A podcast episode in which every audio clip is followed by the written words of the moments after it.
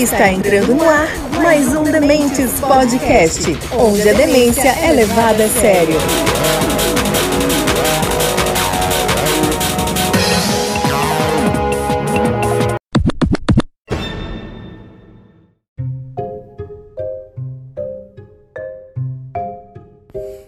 Fala galera, tudo bem com vocês? Está começando mais um Demente Podcast, onde a demência é levada a sério. Hoje com mais um Duas Vistas Um Ponto, que será um episódio especial. Por que especial?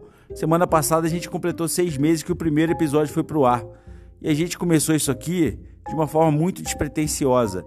E inacreditavelmente, chegamos com esses seis meses à marca de 4 mil reproduções de áudio. É pouco? É pouco. Se você comparar com o podcast que tem por aí, isso não é nada. Só que pra gente, que não espera nada? Faz pra se divertir, que isso. Esse podcast nasceu num bate-papo que, é no, no, que a gente tinha num grupo de, de WhatsApp. É, pô, isso é coisa pra cacete. A gente tá muito contente, tá? É, agradeço muitíssimo a todo mundo. Tem a galera firme aí que acompanha, que tá sempre ouvindo, que sempre dá um feedback tá? Galera que compartilha. E o, o, especial desse episódio de hoje vai ser que vai colocar frente a frente meus colegas de debate, né? O Alexandre e o Velk, né? Eu mandei uma pergunta para eles, uma não, várias, e eles me deram a resposta deles sem saber a resposta do outro, como é de praxe nesse quadro aqui. Mas antes da gente partir para as perguntas e as respostas, vamos ouvir um recadinho dos dois aí. Salve Dementes, Evandro Luizel, que agradeço a oportunidade de estar aqui mais uma vez para você com vocês, passando um pouco do que eu penso, e eu gosto muito de fazer isso. Vamos lá, pessoal, eu vou responder umas perguntinhas e vamos comparar com meu sócio, amigo, colega Xandão da Massa. Salve, duas vistas, um ponto. Aqui é o Alexandre. Vamos falar coisas aqui que você só consegue ouvir aqui no Demente Podcast. Valeu, bom programa aí, valeu. Então é isso, galera. Espero que vocês gostem, tá? É, tem de tudo, tem desde espirro a passarinho cantando a devaneios, né? Ficou engraçado. É, esses caras são dois pirados.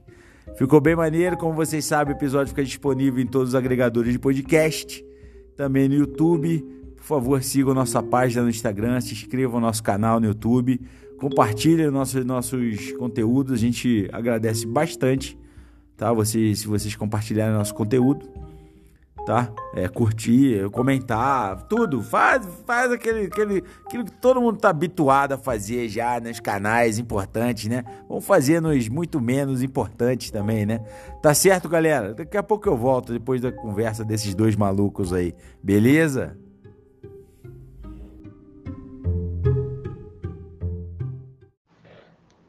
Brasil se encontra dividido. Ambos os lados se declaram como salvação, ao mesmo tempo em que atribui, ao lado contrário, toda a culpa pelo estado lastimável que nos encontramos no momento. Mas o Brasil não começou em 2003 ou 2016. Como república, existimos desde 1889. Já tivemos quase todo tipo de governo imaginável. Eu pergunto: o Brasil tem uma cara? Tem um perfil? O brasileiro não tem um perfil político único. O perfil político do brasileiro, tirando boa parte do eleitorado que já é consolidado, a grande massa é flutuante de acordo com as necessidades políticas, as necessidades econômicas, o momento mesmo, né? E isso é assim desde a República Nova. É, mesmo na República Nova, você tinha dois políticos de direita, um mais moderado, mesmo assim, que os padrões hoje é moderado. Na época, chega até radical, que é o Carlos Lacerda. E tinha o Plínio. O Plínio era tradição, família, prosperidade, sei lá como que é TPM. É, era extrema-direita e quase ganhou uma eleição. Se, tivesse, se tivesse segundo turno na época, ele tinha ganho a eleição. Quando nós tivemos a ditadura, ficou mais fácil você se posicionar mesmo que você tivesse divergências políticas, comerciais, econômicas, você estava se posicionando contra uma ditadura.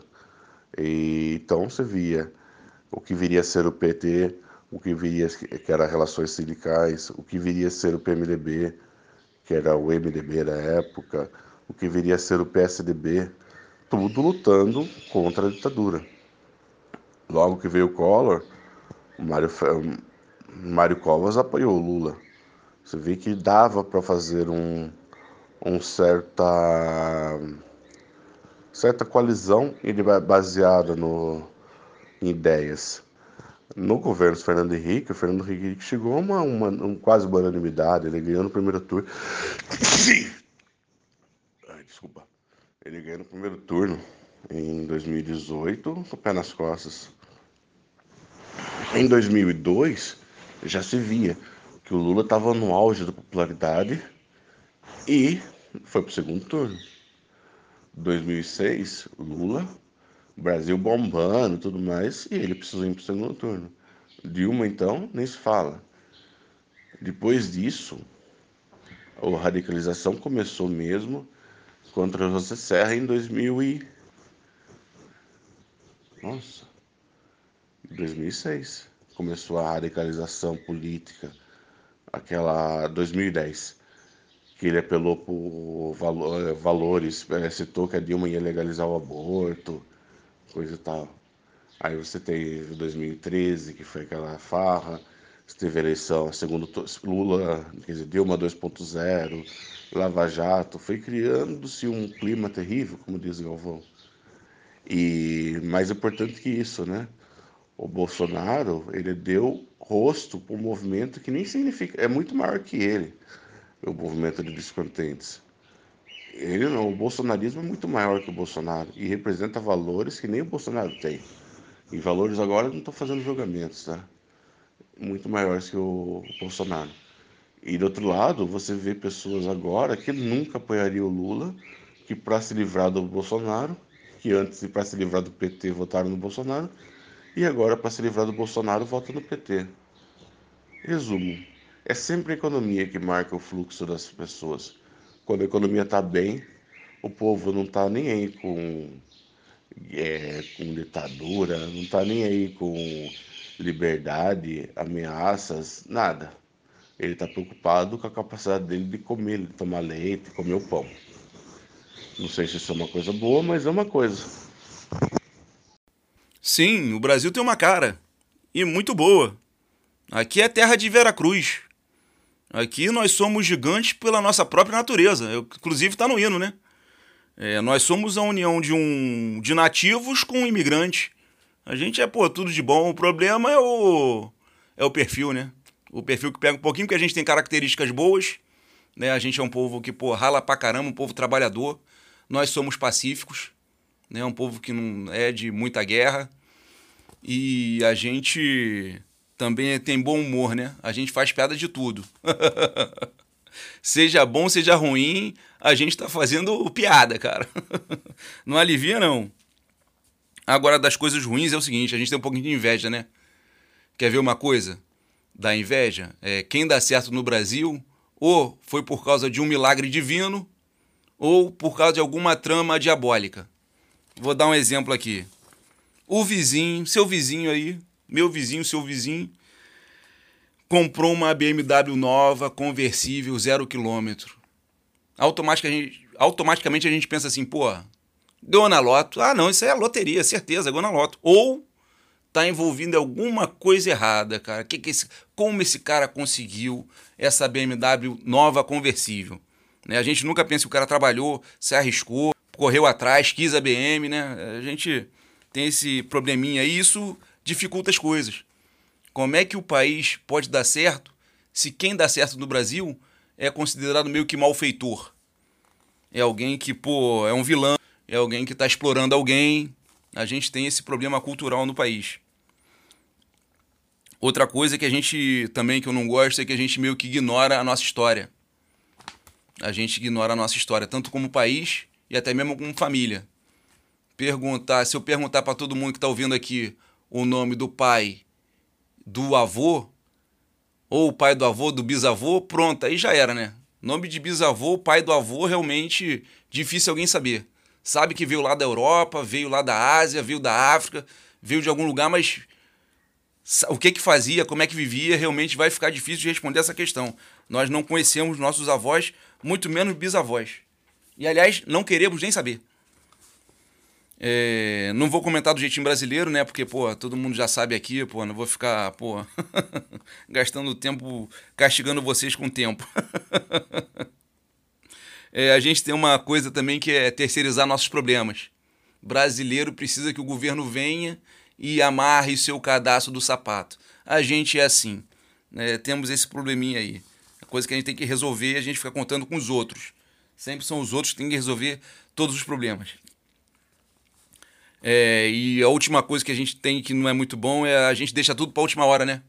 Caramba, imposto de renda é último dia, é, chegar na festa chega atrasado, sempre o Uber tem que estar tá correndo, o táxi tem que estar tá correndo mil quilômetros por hora para a gente não atrasar muito, que já está atrasado, né? É, a gente tem esse problema aí. Você vê, o Bruno mandou essas perguntas para me responder. Pô, tem umas duas, três semanas. Eu estou respondendo agora correndo para entregar para ele montar e publicar no site. Foi mal aí, Bruno. é, a gente é atrasado, né, cara? Deixa tudo para última hora. Agora vamos falar um pouquinho da nossa política, né? Antes eu queria dizer que a democracia, que é o que a gente busca, é o sistema pelo qual o povo escolhe o seu tirano opressor. Democracia serve para isso aí. O povo escolheu o seu tirano e o seu malvadão predileto. A nossa origem como Estado é portuguesa. A organização do governo, desde a independência, se faz muito eficiente em cobrar, em cobrar impostos e muito ineficiente na coisa da, do serviço público, né? Mas para cobrar imposto eles são bons. Nossa Senhora. Tudo chega na hora certinho. Impressionante.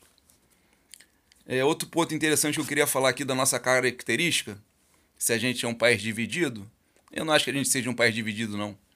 Segundo os, os últimos censos do IBGE, a maioria esmagadora da população brasileira é formada por cristãos e conservadores, né? Ponto de exclamação. Aí eu te pergunto, você, cara ouvinte, cadê o Partido Cristão Conservador? 200 anos. Cadê esse partido? Né? Então, na ausência desses representantes no poder da população, que é cristão conservador que não tem partido assim, o inimigo se aproveita disso. Ele usa a tática de dividir para conquistar. Como não tem representante, ele vai lá e se mete no meio e divide, né? Essa tática é antiga. Como é que o, a serpente foi lá no Adão não arrumou nada. Aí separou da Eva, foi lá na Eva e aí teve sucesso. Dividir para conquistar é certeza de sucesso. Hum, tranquilo. É, isso aí não é privilégio só nosso, não. O mundo inteiro tá assim. Essa divisão aí, esse país. É, o. A questão aqui é a seguinte: direita e esquerda. O país está dividido entre direita e esquerda. Eu acho que não tá, não, porque é o seguinte: brasileiro adora viajar para visitar parente. Brasileiro adora sair do Rio de Janeiro e para o Nordeste, ir para o Sul, ir para Manaus, pô, para visitar parente. Eles também, pô, vir para o Rio de Janeiro é uma festa. Todo mundo gosta de sair do Mato Grosso, ir para região sul para visitar parente ou para o Nordeste. A gente é assim. Divisão que eu acho é, seria entre os curdos, né? São povos que vivem em outros países e são perseguidos. É, os muçulmanos são divididos entre xiitas e sunitas. Esses são é, é divisões, né? É, povos, povos perseguidos. Os judeus, né, os palestinos, ali tem divisão. Aqui não, cada aqui o pessoal é do espírita, é, é crente, é católico, é ateu, todo mundo se abraçando na hora do gol do Flamengo, Brad. Carnaval é aquela festa. O que a gente tem aqui mais é briga de Fla-Flu mesmo, vai ter uma eleição aí, tem uma galera aí. É porque a galera que direita e esquerda, a galera da esquerda, que controla é muito pouca gente, mas eles falam muito e o cristão é meio meio quieto, né, cara? Vai ficar vendo, vê mais do que fala, fica quieto. Né? E a esquerda grita muito, toma os meios de comunicação, eles falam muito, e é isso aí que tá pegando. Porque se tirar mesmo, não. não, não porra, não dá nada. A questão é essa aí, direita e esquerda, tu acha que é. Aqui, aqui eu sou de direita, né? E tem aqui mais dois que são de esquerda. Mas a gente não é normal, porra. Tudo amigo, cara. Aqui é todo mundo junto. A divisão política vai passar isso aí. é, eu vou ficar por aqui e as outras coisas ficam mais para as outras respostas. Valeu, valeu. A internet veio e faz parte do nosso dia a dia. Uma porta de entrada para uma infinidade de informações e conhecimentos. É um local com poucas regras e quase nenhuma barreira. Você encontra desde receita de bolo até como montar uma bomba. Com potencial capacidade para ampliar o conhecimento, acabou se tornando o oposto, limitando as pessoas a determinados nichos. Qual o papel da internet nesse momento em que vivemos e o quanto ela te influencia? Então, na realidade, eu acho o reducionismo só falar do papel da internet, porque ao mesmo tempo os grandes portais, as grandes notícias, os artigos científicos também estão lá. Eu acho que eu, se você for falar redes sociais e autores apócrifos ou totalmente tendenciosos como existe, isso não me influencia quase nada. Muitas vezes eu sigo pessoas que pensam igual eu, pensam diferente para ouvir opinião, mas a, a maioria parte, a maior parte da, da minha opinião é formada por livros que, mesmo os online, eu tento buscar fontes qualificadas. Então eu não, não caio nesse reducionismo, a internet influencia negativamente. Até porque todo o acervo do Google acadêmico está lá à disposição e muita gente, lá tem pesquisa séria sobre o Covid, por exemplo, e muita gente caiu no, no WhatsApp da tia-avó. Ou seja, para mim, a internet é um fator de desinformação, não por culpa da internet, que ela é só uma ferramenta, mas por grande parte da ignorância das pessoas e até pela má fé dos produtores de conteúdo. É muito, eu percebo que é muito confortável para algumas pessoas acreditar no que lê, porque fala exatamente o que ele quer ouvir. E isso serve para re, é, realimentar, retroalimentar a própria corrente. E o cara que está preso nisso, sinto muito, ele é escravo. Ele não é um ser humano livre. Ah, a internet é um espetáculo, né? A internet veio para é, descentralizar o, a informação, que antigamente era controlada pelo que eu vou chamar de inimigo. O inimigo controlava todos os meios de informação que nós tínhamos, né? O inimigo se valia de controlar tudo. Exemplo, tá tendo uma guerra lá na Rússia e Ucrânia. É, como é que funciona? Tu vai, quer saber a notícia da guerra, tu vai lá no Japão, no site da pode ser na TV japonesa, pode ser em Pequim, na China, pode ser em Nova York, pode ser em Paris, pode ser em Lisboa, pode ser em Buenos Aires, pode ser, pô, em Fortaleza, pode ser, pô, São Paulo, qualquer lugar do mundo. A frase sobre a guerra, a notícia, a frase é a mesma. É a mesma frase, só muda a tradução para cada língua em cada país. Por quê? Porque é controlada pelo inimigo. É, você vai ver televisão, você vai ver jornal, telejornal, na que eu vou chamar de é, caixa de hipnose. Inventaram na década de 50 do século passado uma caixa de hipnose e botam na casa de todo mundo para ver aquilo ali. Você vê o jornal do canal 6, do canal 4, do canal 13, você vê jornal no canal 11 é a mesma notícia em todos os jornais. Até a sequência é igual. Eles dão lá a notícia uma por uma igualzinho, só muda o repórter e um pouquinho das imagens. Isso quando não usam a mesma imagem. Mesmo jornal, mesma coisa, não tem nenhuma diferença. Pode ser o jornal da capital, pode ser do interior, são as mesmas notícias. E a internet veio para quebrar isso.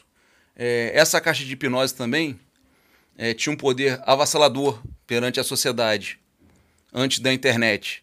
Antes da internet, uns 20 anos atrás, eu lembro que eu estava na. Era a casa de uma, de uma namorada, né, cara? Ele tava lá, tava lá com a sogra, tinha mais umas pessoas lá.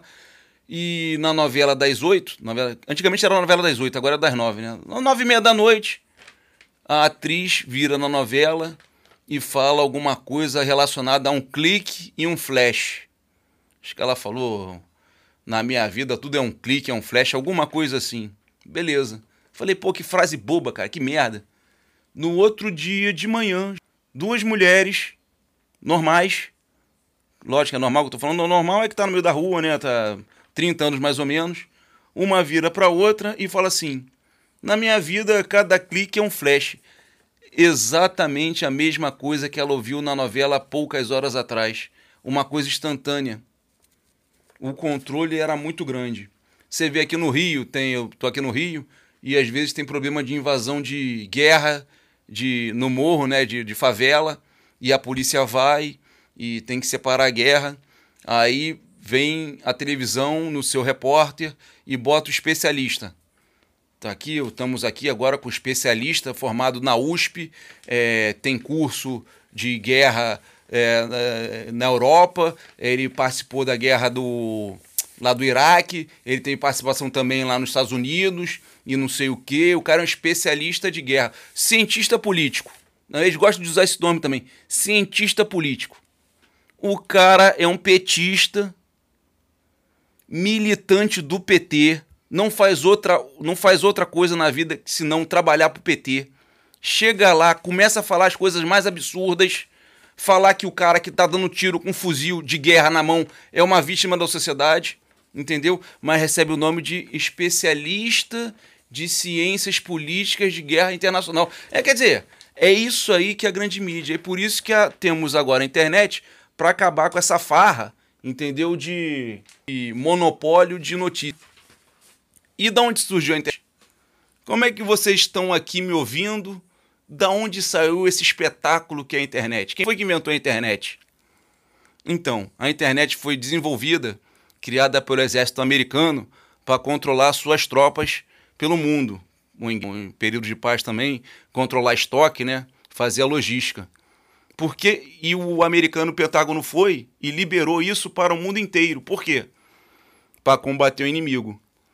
Porque na guerra do Vietnã, é, vou falar aqui uma informação que provavelmente você nunca ouviu falar nisso, vai, não vai nem acreditar de primeiro, mas é, primeiramente você não vai acreditar, mas foi o que aconteceu. O exército americano não perdeu nenhuma batalha em solo via dinamita. Não perderam nem uma batalha. A guerra durou anos e eles venceram todas as batalhas. Morreu um milhão de soldados é, via dinamitas e acho que foram 12 mil mortes ou 24 mil mortes é, de soldados americanos, né? É uma pena, não tem jeito, guerra é guerra. E o que aconteceu? Por que, que o Vietnã ganhou a guerra? Porque o inimigo usou a grande mídia para destruir o exército americano em Washington, em Nova York. Quando voltava da guerra os soldados americanos, a população americana estava odiando o seu próprio exército.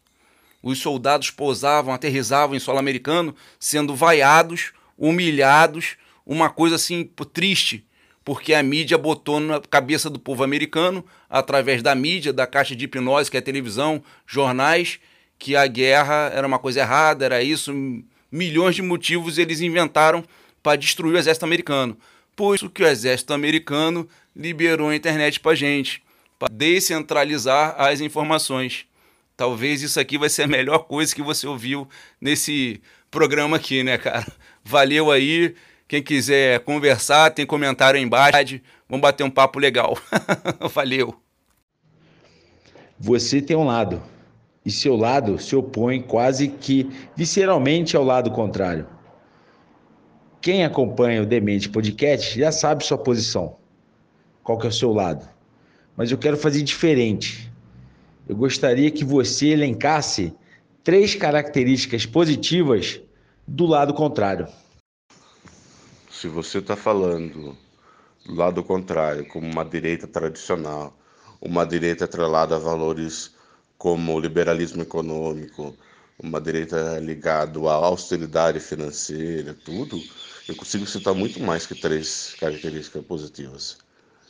O próprio austeridade financeira, você precisa ter alguma certa austeridade para certo controle das contas públicas para poder fazer o desenvolvimento social você tem que ter o, o, o, cara de direita tradicional é o cara que não afasta a, os valores, os costumes novos. Ele só gosta que esses costumes sejam tratados de maneira mais maleável, que seja feito aos poucos. Então, essa, esse conservadorismo, muitas vezes eu me identifico com ele. Não dá para você forçar a barra com as novidades de comportamento, é, porque a sociedade não está preparada e pode quebrar. E também a questão de é, moralidade, é, moralidade no sentido de costumes, é, liberalismo econômico no sentido de ter, ter mais livre para poder gerar receitas, coisas e tal. Essa parte econômica eu valorizo sim. E isso se falando na direita tradicional. Eu sempre cito Cláudio Lembo. Cláudio Lembo é um dos políticos mais lúcidos desse país, que melhor fazia análises e tudo mais. E ele era um político de direita, direita tradicional. O André Franco Montoro. O cara via o direito, ele via a organização do Estado como poucas pessoas viu. Ele conseguiu ver além. Ele era um cara muito preparado. E essa direita eu respeito e consigo falar para você muito mais três características que eu consigo conviver com ela. Quando a gente trata do bolsonarismo, que é uma mistura do desmatador da Amazônia, se você vai ver a iniciativa agora do Mato Grosso de tirar uh, o Mato Grosso de ser considerado uma zona legal, só poder desmatar. O fanático religioso, que não está preocupado em ser religioso, está preocupado em doutrinar as partes contrárias para manter o rebanho e ganhar dinheiro. Essa falta de moralismo né, que eles propõem e a roubalheira descarada que esses caras produzem, e isso eu não tenho como defender, não tem nada. O que ele fez, o que está fazendo agora para aprovar essa PEC, a PEC do desespero, a PEC da, do medinho do Lula, é assustador. O cara vai jogar uma dívida para os próximos anos assustador por medo de perder a eleição. E isso vai chegar à conta. Se ele tivesse feito isso no início da pandemia, ó, nós estamos garantindo para todo mundo um prato de comida. Fica tranquilo, pode ficar em casa que você vai ter o que comer. Se ele tivesse feito isso, é, não teria questionado agora, seis meses da eleição, aliás, seis meses não, é, menos de três meses da eleição, o cara faz uma PEC eleitoreira, não consigo ver valor nenhum neles. Para mim, ele é uma musiquinha que eu cantava antigamente. A professora dizia na escola, ele é imbecil, é do tipo que acaba com o Brasil. Isso é muito fácil, pô. É, três coisas boas da esquerda. pô, essa é muito fácil, cara. Pô, faz uma mais de muito fácil, pô. Três coisinhas da esquerda boa. Isso aí, pô, muito fácil. Ele cabia aqui com é, três coisas boas da esquerda, pô. Elencar três coisas boas da esquerda. Três coisas, três características boas da esquerda. Eu sabia responder essa aí com maçãs. não, não, a esquerda ela é, falando sério agora, a esquerda ela é festeira, ela gosta de carnaval, ela gosta de festa, ela gosta de torrar dinheiro público, né? Com dinheiro dos outros, né? Com dinheiro dela não. Ela não bota o dinheiro dela, ela bota dinheiro dos outros, né? A esquerda é boa nisso aí. Três coisas boas da esquerda. eu tenho um amigo de esquerda que você que é de esquerda tá me ouvindo aí, cara, pô, Show de bola. Aqui mesmo, somos três. Eu sou de direita e os outros dois são de esquerda. Né? Pô, problema nenhum. Tamo tudo junto aí, misturado, cara. Agora, realmente, três coisas boas da esquerda.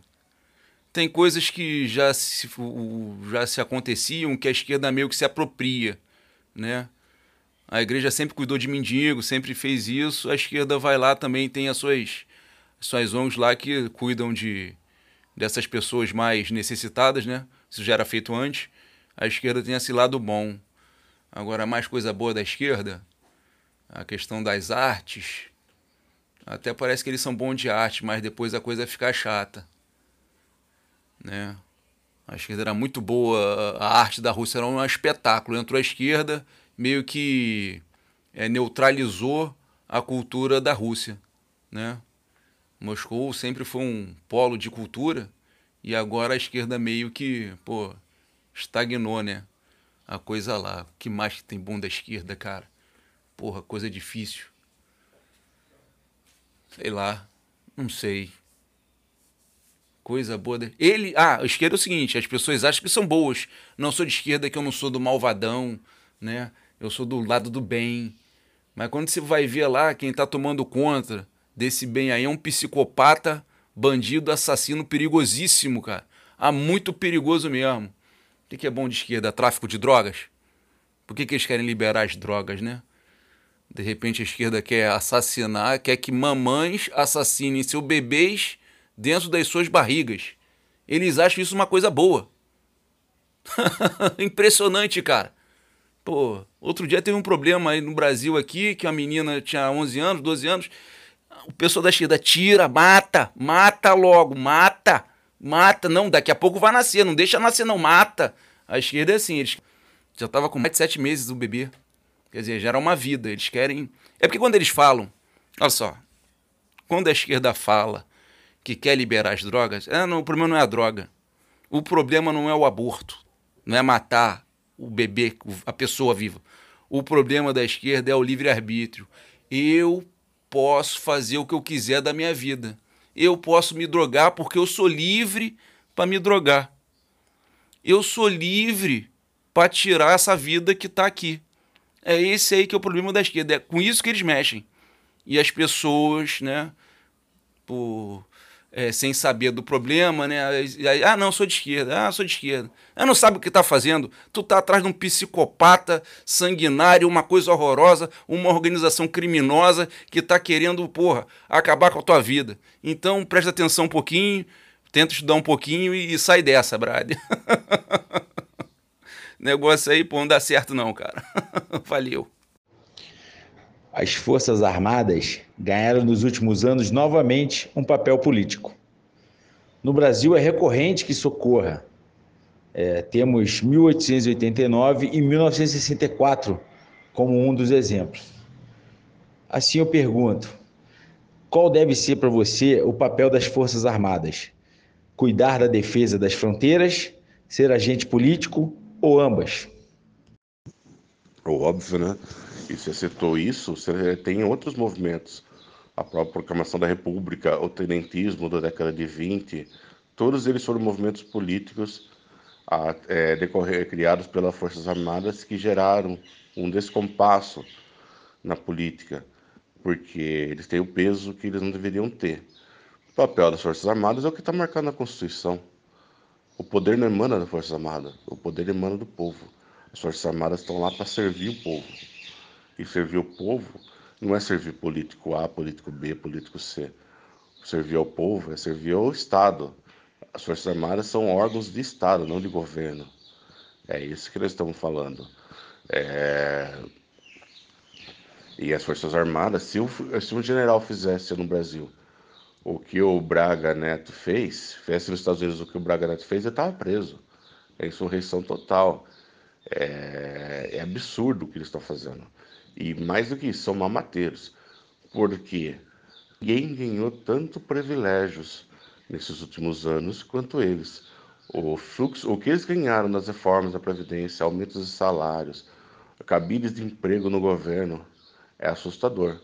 Enfim, o papel das Forças Armadas é defender as fronteiras, isso fazem muito mal.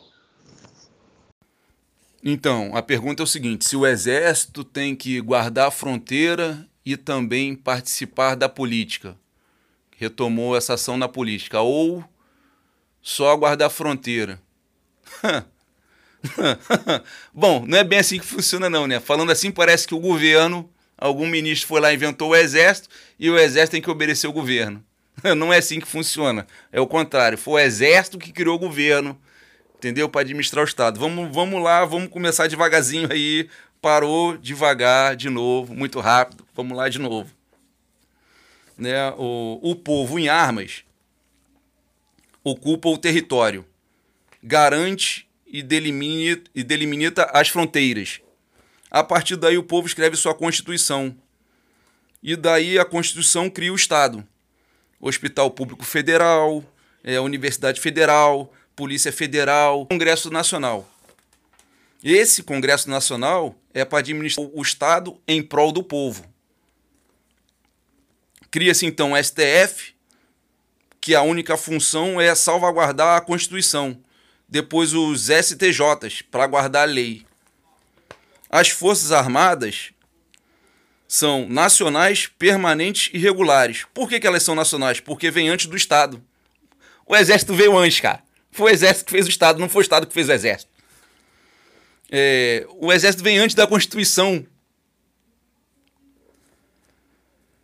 Isso vem lá da formação da nação, tá? Isso foi antes. O Brasil começou em 1648, na Guerra dos Guararapes, onde brancos, negros, índios mestiços lutaram para expulsar os invasores o povo e as Forças Armadas são um casamento indissolúvel.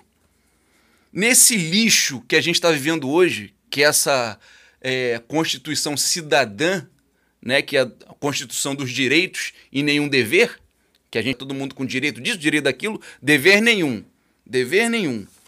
É, o inimigo transformou as Forças Armadas e é, transformou as Forças Armadas em altos funcionários do segundo escalão do Ministério da Defesa. Não são nem mais ministros. Antes eram o Ministério da Marinha, Ministério do Exército, Ministério da Aeronáutica e o Ministério do Estado-Maior das Forças Armadas. Mas os comunistas vieram aqui, entendeu?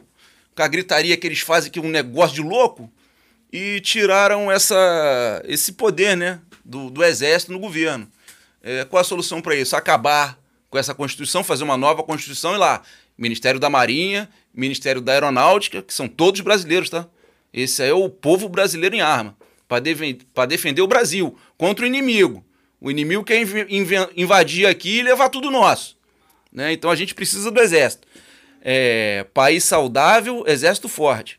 E esse negócio de participar do governo exército, o que acontece? Desde o Adão e Eva para cá, Egito Antigo, é, Roma Antiga, Napoleão, é, o é, Alexandre o Grande.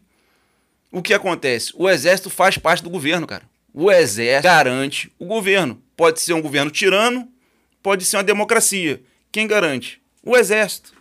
Por que, que o Maduro está lá fazendo o que está fazendo? Ele tem apoio do governo ou ele tem apoio da classe artística, dos maconheiros, do, do, do, do, desse pessoal?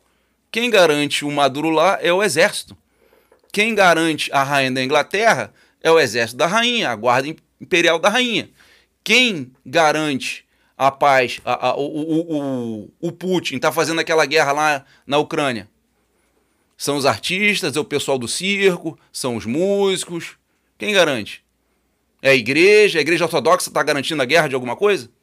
É o exército, cara. O exército que garante a política do país. Você vai lá na África, tá cheio de tirano, sugando o diamante da terra vendendo, fazendo fortuna para os seus governantes e o povo lá sendo massacrado. Quem garante isso? Exército, pô. Sempre é o exército, pro bem ou pro mal, né? O nosso exército é bom e tá precisa do governo. Eu espero ter esclarecido alguma coisa aí, né? E vamos que vamos. Selva! o Brasil tem instituições democráticas solidificadas. Entretanto, não é raro que essas instituições que deveriam ser de Estado se tornem instituições de governo. Qual a sua opinião sobre isso? Óbvio, né? Quando as instituições viram agentes penduricários do governo, elas perdem força. Quando o MP vira o inventador geral da República, ele perde a própria credibilidade para fazer a função típica dele quando o exército toma um lado numa eleição, que aliás a gente tem que ver se é o exército mesmo ou se é meia dúzia de generais. Quando as polícias tomam um lado, você, é, você perde sua relevância. Como que você pode é, ter credibilidade para agir? É, enfim, as instituições, e isso é o que eu discordo de você, eu não acho elas tão sólidas, não. Se elas fossem sólidas, é, teríamos tido respostas diferentes para várias crises que a gente teve nos últimos anos. Instituições democráticas solidificadas do Estado. Não tô vendo isso não, cara. eu tô vendo uma bagunça generalizada. Uma bagunça do que o que eu quero é mais importante para mim, farinha pouca, meu pirão primeiro. É isso aí que eu tô vendo. Eu não tô vendo nada democrático solidificado, não. Eu tô vendo gangues se locupetrando, parasitando o Estado. É isso aí que eu tô vendo. Eu não tô vendo. E, e quando vai participar do governo é para roubar. Isso aí é, pô, ou para derrubar o governo, para fazer coisas para eles, ou dar incentivo pro governo roubar mais. É isso aí que eu tô vendo. Se eu. É, ou acreditar nisso aí, instituições solidificadas, democráticas. Democrático o que é? Poder do povo. O que, que o poder do povo está participando? Além de pagar imposto e jogar fora. Eu prego o Estado mínimo, cara. Eu, por mim, acabava com metade dessa bagunça aí. Você quer ver? Você, amigo aí que está nos ouvindo. Entra aí na prefeitura aí da tua casa, vai lá. Qualquer lugar do Brasil, vai lá. Você vai ver um monte de gente não fazendo nada um monte de gente parasita. Quando você vai para o judiciário, a coisa piora. O, promotor chegar lá, né? Estou falando aleatoriamente, né? Ah, tem muito trabalho, tem muito trabalho, tem muito trabalho, não estou aguentando, tem muito trabalho, preciso de fé, estou precisando de fé, tem muito trabalho. Uma coisa assim, o que, que faz o Estado? Abre mais vagas. Para você arrumar uma pessoa boa no Estado para trabalhar, você contrata 100. Aí fica um trabalhando, 99 mais recebendo. E a gente pagando isso tudo, cara. Essa galera aposenta depois, então tem que fazer o quê? Para democratizar. Primeira coisa é privatizar tudo, procurar o estado mínimo. Pô, mas mandar embora de, pô, pancadão, Brian. Pô, quem trabalha tipo assim, Banco do Brasil? Vamos lá, Banco do Brasil. é um espetáculo trabalhar no Banco do Brasil. O Banco do Brasil tem uma instituição chamada Psicólogos. Tem a Psicologia do Banco do Brasil. É maior do que o Banco do Brasil. Quem não quer lá passar seis meses em casa, tá com um problema de existência, sei lá, algum problema psicológico. não tô vendo nenhuma instituição solidificada democraticamente aqui, não. Tô vendo uma bagunça e, e tudo que eles fazem é para se autopromover. É isso aí que eu tô vendo.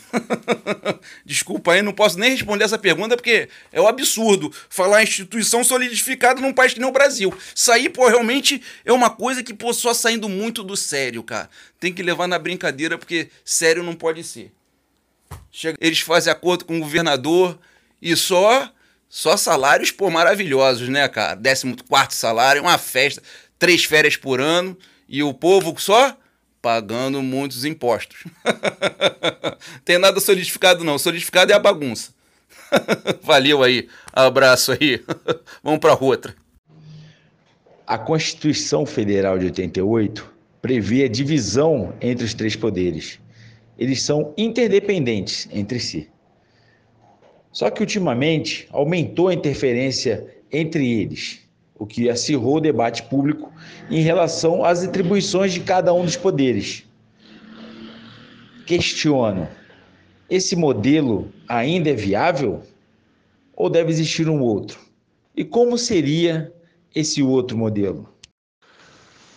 Então, na minha modesta opinião, tudo tem um equilíbrio. E esse equilíbrio muitas vezes demora para você perceber.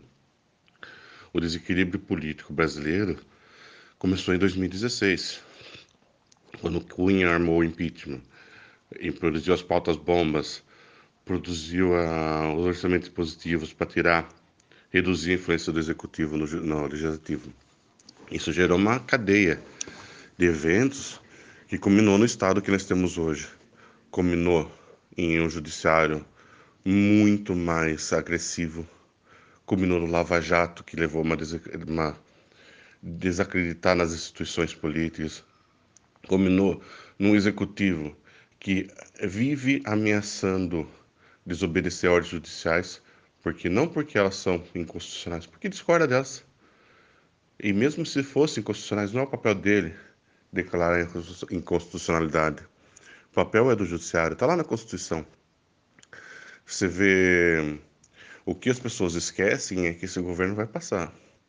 E se o próximo governante escolher fazer a mesma coisa? Escolher, independente se é o Lula, se vai ser o Ciro, se vai ser outro.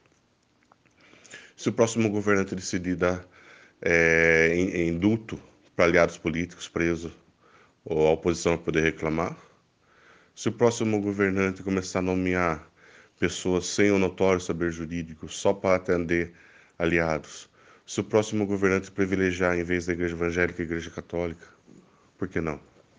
Ele abriu uma série de ilegalidades, imoralidades, que você vai demorar para estancar. Então, de certa maneira, eu tenho comigo que, partindo do princípio que o Lula pode ganhar a eleição, primeira dificuldade dele é ganhar a eleição. Segundo, é tomar posse, dado ao nível de politização do Exército. Terceiro, ele governar. Porque o Centrão não vai abrir mão do poder que ele ganhou nesse orçamento secreto. E o dinheiro, ele faz a diferença nesse caso. Foi ontem, foi divulgada uma cidade que recebeu via orçamento secreto não sei quantos milhões. A cidade justificou o gasto com 430 mil é, é, extração de dentes. A cidade tem 14 mil habitantes. Dava pela não tem um pouco mais, desculpa, mas dava uma conta que cada mulher, homem e criança teriam uh, extraído 14 dentes cada um, tudo com o dinheiro do orçamento secreto. E aí, esses políticos do Centrão, eles vão abrir mão dessa farra? Como que o Lula, ou o Ciro Gomes, ou quem quer que seja, vai domar o Congresso? Vai domar. É, vai ser com dinheiro? Vai ser com pressão política? Essa articulação depende muito de pessoas, e isso é um sinal de enfraquecimento da República. Quanto à mudança do regime, eu não tenho esperança disso, não. Até porque nós estamos vivendo numa época que o Congresso Nacional é muito ruim, muito xixelento e muito ladrão. Se cair na mão desses caras ou uma nova Constituição, um novo texto constitucional, aí você vai perder direito de índio mesmo, trabalhadores vão perder direitos trabalhistas, eh, vai acabar com todo que sobrou, todos os restos de direitos que a gente adquiriu com muita luta. Por quê? Porque é o modelo. É um modelo que foi feito desde 2016. O ser humano comum, trabalhador, o povo, o povo, o povo mesmo, a grande massa, não ganhou um direito, nenhum. Só perdeu. Perdeu com a reforma trabalhista, perdeu com a reforma da Previdência, perdeu com uma série de leis que beneficiaram o lado mais forte. E isso, se tiver uma reforma constitucional, uma nova Constituição, vai se agravar e muito. O resto de tecido social que está protegendo a sociedade brasileira vai cair. E o risco que aconteceu, que aconteceu no Chile. Quando eles já não tinham mais nada por que lutar, eles foram para a rua para tacar fogo em tudo. Pode demorar, porque a população brasileira é mais alienada que a população chilena? Pode. Mas uma hora vem. A Constituição Federal de 88 já está errada no papel. Quando vai para a vida real, aí que piora tudo mesmo. Essa, Constitu... Essa Constituição cidadã dos direitos, né? E nenhum dever. Olha que maravilha. A gente vai, o Estado tem que bancar tudo, só que o Estado, para bancar tudo, cobra muito caro. Você não pode fazer absolutamente nada que o governo vem e te impede de tudo. Mas vamos lá, vamos uh, nos ater à pergunta entre os poderes, né?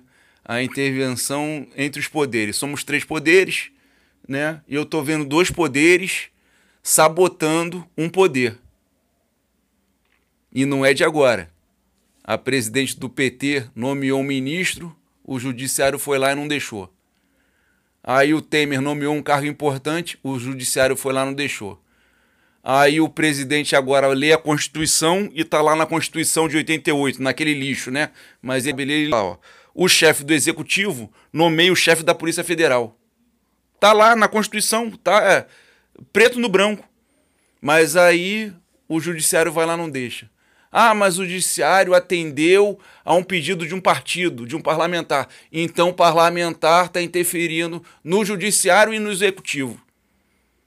Tá tudo errado.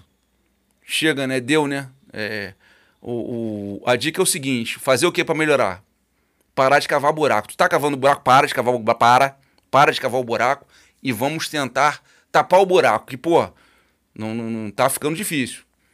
É, como sair disso? É, fazendo uma Constituição nova, né? Uma Constituição baseada em experiências é, da história humana. Tem um monte de país aí com Constituição boa, com ideias boas. Parece que nós pegamos as ideias ruins e não usamos as boas, só as ruins. Aí o que está errado ali? Pô, a gente vai lá, pega e faz pior ainda. É isso aí que o Brasil funciona assim, cara. Como é que vai dar certo?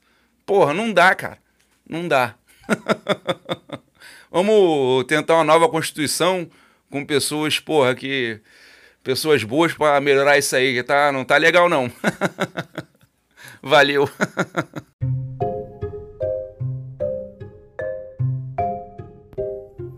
E aí, galera, eu falei, eu falei que era papo de maluco. Vocês não acreditaram em mim. E, cara, é engraçado porque só eu sei, né, das respostas de ir pro ar, cara. E eu dei muita risada, cara. Ai, cara, é muito divertido. Vamos lá pro recado final deles. Primeiro, Velk. Valeu, pessoal. Se não ficou suficientemente claro, eu sou de esquerda. É uma esquerda não partidária. Apesar disso, tem posições conservadoras sobre muitos assuntos. E gosto de conversar, gosto de debater. Só que o que eu mais gosto no, numa linha de pensamento é a democracia é a possibilidade de você conversar, é construir pensamentos, construir ideias a partir do, da, do convívio, da, da troca de ideias, da troca de informações, não do confronto, da, da imposição, da subjugação do adversário. Eu acredito no diálogo, na dialética. Valeu, pessoal. Até a próxima. E agora do Alexandre. Ouviu aí? Eu falei que ia ser interessante, né? Então, você tá aqui é porque tá gostando. Faz favor pra gente, compartilha aí, pode fazer perguntas aí nos comentários. É, valeu, Velk. Obrigado aí, Bruno, pela oportunidade. E vamos que vamos. Abração aí, Demente. Valeu. Então é isso, galera. Muitíssimo obrigado. Obrigado por estar. Tá, galera que tá sempre presente aí, fortalecendo aí. Muito obrigado mesmo. É, a gente se diverte bastante fazendo isso aqui, isso é o que importa, né? É, se você fizer algo sem se divertir, não, não vale a pena. Isso aqui é muito divertido. O Velco uma vez falou: enquanto estiver divertido, a gente vai fazendo. E tá muito divertido. E eu aprendo muito, muito mesmo, porque para cada quadro que, que eu faço, fazer essas perguntas imbecis, eu tenho que ler, tenho que. Né? Para não. Para você ver, a pergunta é imbecil, eu tenho que ler bastante. Mas, é, cara, é legal. É muito legal. Valeu, galera. Vou parar de falar que tô falando pra cacete já. Grande abraço para vocês. Até domingo. Fui! Dementes Podcast, onde a demência é levada a sério.